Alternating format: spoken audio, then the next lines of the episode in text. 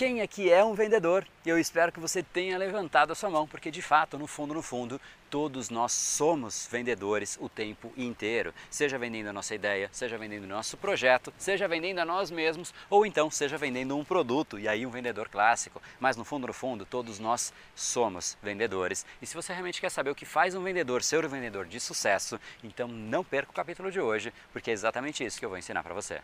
Seja muito bem-vindo ao universo da neuropersuasão. Aqui é o André Burick e você chegou ao lugar certo para aumentar o seu carisma, influência e persuasão tanto nos negócios como na vida pessoal. Afinal, tudo que você quer na vida está do outro lado da persuasão, a principal habilidade a ser desenvolvida para quem quer algo maior na vida e não aceita ser apenas mais uma voz na multidão. Então vamos começar e no final do episódio de hoje tem um e-book de presente para você fazer o download e aprender ainda mais. E vamos pro conteúdo, porque a abundância está aí pelo mundo e é a persuasão que nos permitirá aproveitá-la.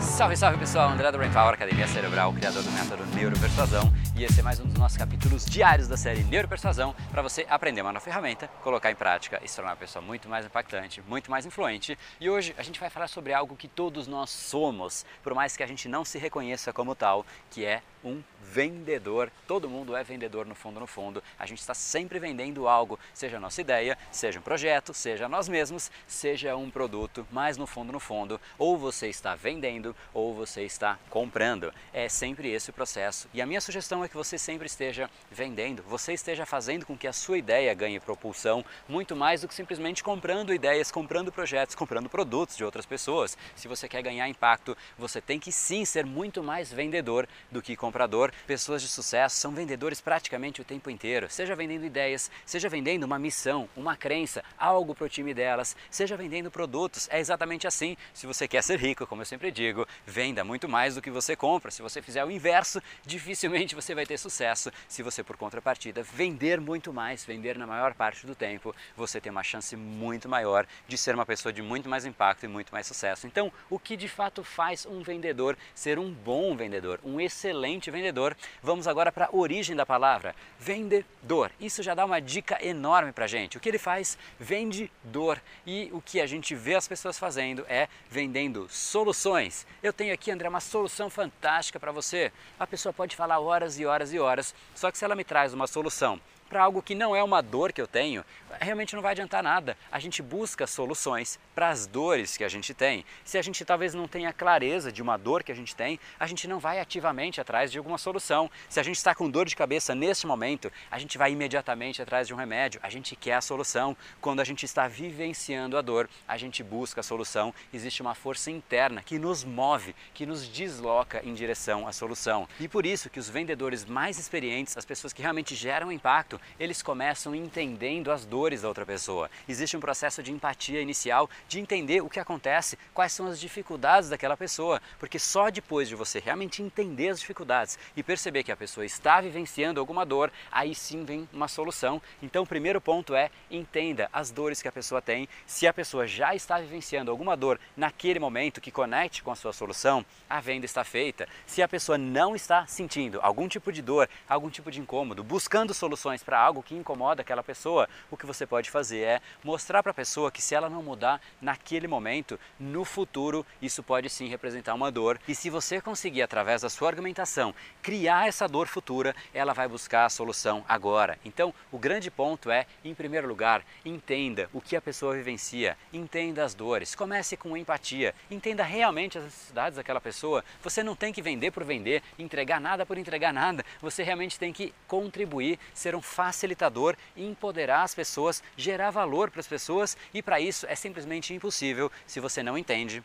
a pessoa. Então se lembre sempre disso, a busca pela dor é sempre o seu primeiro papel. O vendedor é uma pessoa que vende para a dor, desde que você saiba qual é essa dor e desde que a pessoa esteja presente, sentindo, vivenciando aquela dor. Se ela não estiver fazendo isso, é o seu papel fazê-la sentir, fazê-la perceber que se ela não mudar o comportamento, se ela não mudar o que ela faz no dia a dia, se ela não tiver um fator novo, que é o que você está oferecendo, ela pode sim piorar aquela dor. E quando você dá essa clareza, você passa a ser um parceiro, você mostra que a vida dela pode ser melhor, que ela pode evitar uma dor através do que você está oferecendo. Mas o grande ponto, e eu não canso de estressar é entenda a dor antes. Tony Robbins sempre fala isso. Perguntas vêm antes, respostas vêm depois. A solução só vem no momento que a pessoa tem a pergunta. Se a pessoa não tem a pergunta, não tem o incômodo, não tem a dor, não adianta você trazer uma solução. Vou te dar aqui um exemplo mais explícito possível. Imagine só que chega alguém aqui para mim para me vender um absorvente. Ela fala: "Poxa, é incrível esse absorvente. Ele tem isso, ele tem aquilo". Mas poxa, eu não tenho essa dor, eu não tenho esse problema. Qual seria a chance de dar certo uma venda de uma solução fantástica para alguém que não tem a dor? Nenhuma chance. Então, lembre-se sempre deste ponto. O primeiro ponto é você ter clareza de quais são as dores que a pessoa tem e para isso converse com a pessoa, entenda um pouquinho mais do momento dela. Isso vai gerar inclusive uma conexão, isso gera uma empatia. É o momento do rapport que você conecta, que você ouve, que você está ali conectando, criando argumentos para aí sim você entrar no seu papel como vendedor. Então lembre-se, se você realmente quer ser uma pessoa de mais impacto, mais sucesso e sim um vendedor, afinal todos nós o somos, então em primeiro lugar, lembre-se sempre da origem da palavra e isso ajuda muito. Vende dor. Se você conseguir vender para as dores da pessoa, aí sim você vai ter uma chance muito maior. E não saia pela rua dizendo que você é uma pessoa de soluções. As pessoas chegavam para mim em reuniões no mundo corporativo, a gente tem a solução fantástica para você. Poxa, mas que solução fantástica. Você nem me perguntou quais são meus problemas. Isso passava na minha mente. Eu ficava pensando o que, que as pessoas começam a falar. Eu tenho soluções incríveis para isso. É uma empresa de soluções. Mas eu não estou preocupado com as suas soluções. Eu quero resolver o meu problema. Você tem alguma coisa que me ajude a resolver o meu problema? Você pode, em primeiro lugar, ouvir o que eu tenho a te dizer. Me passava esse filme na cabeça. Então, não faça através da sua comunicação que esse filme passe nas outras pessoas. Ouça, entenda as dores. E se a pessoa não te trouxer a dor, mostre como ela pode sim ter a dor que não faz parte do dia a dia dia dela hoje, porque se ela não mudar o comportamento dela agora, ela pode sim no futuro ter essa dor. Então, antes de mais nada, é através da dor, é somente no momento em que a dor estiver na mesa clara, explícita, que aí sim você vai e oferece a solução para aquela dor específica. Então é exatamente esse processo. Lembre-se sempre disso e evite ser uma pessoa de soluções aleatórias, porque isso simplesmente vai te prejudicar muito mais do que contribuir. E se você quiser ter um pouquinho mais de entendimento, como é que você entende esse processo, como é que você entende qual é a real dor daquela pessoa e traz uma solução que realmente conecta com os maiores desejos daquela pessoa. Então, não deixe de entrar em neuropersuasão.com.br para você participar da semana da Neuro Persuasão, com uma série de aulas, PDFs e books para você baixar e realmente ter um entendimento muito mais completo da persuasão mais profunda de todas, afinal, ela chega no nosso subconsciente, que é o lugar que as decisões realmente se formam, e é exatamente ali nesse lugar mais precioso de todos que você vai começar a ter acesso através do entendimento que você vai ter na semana da Neuropersuasão. Então entra aqui, neuropersuasão.com.br, te aguardo por lá e esse foi o episódio de hoje. Como falamos no começo, a abundância está aí pelo mundo. Se não está em você como você gostaria, é porque falta o imã para atraí-la. Portanto, não perca mais tempo e venha conhecer a persuasão mais profunda de todas, a neuropersuasão. Conheça agora mais técnicas baixando seu e-book gratuito em neuropersuasão.com.br/podcast. E não perca a próxima semana da persuasão. Será uma semana de aulas cobrindo em profundidade o método neuropersuasão, que envolve neurociência,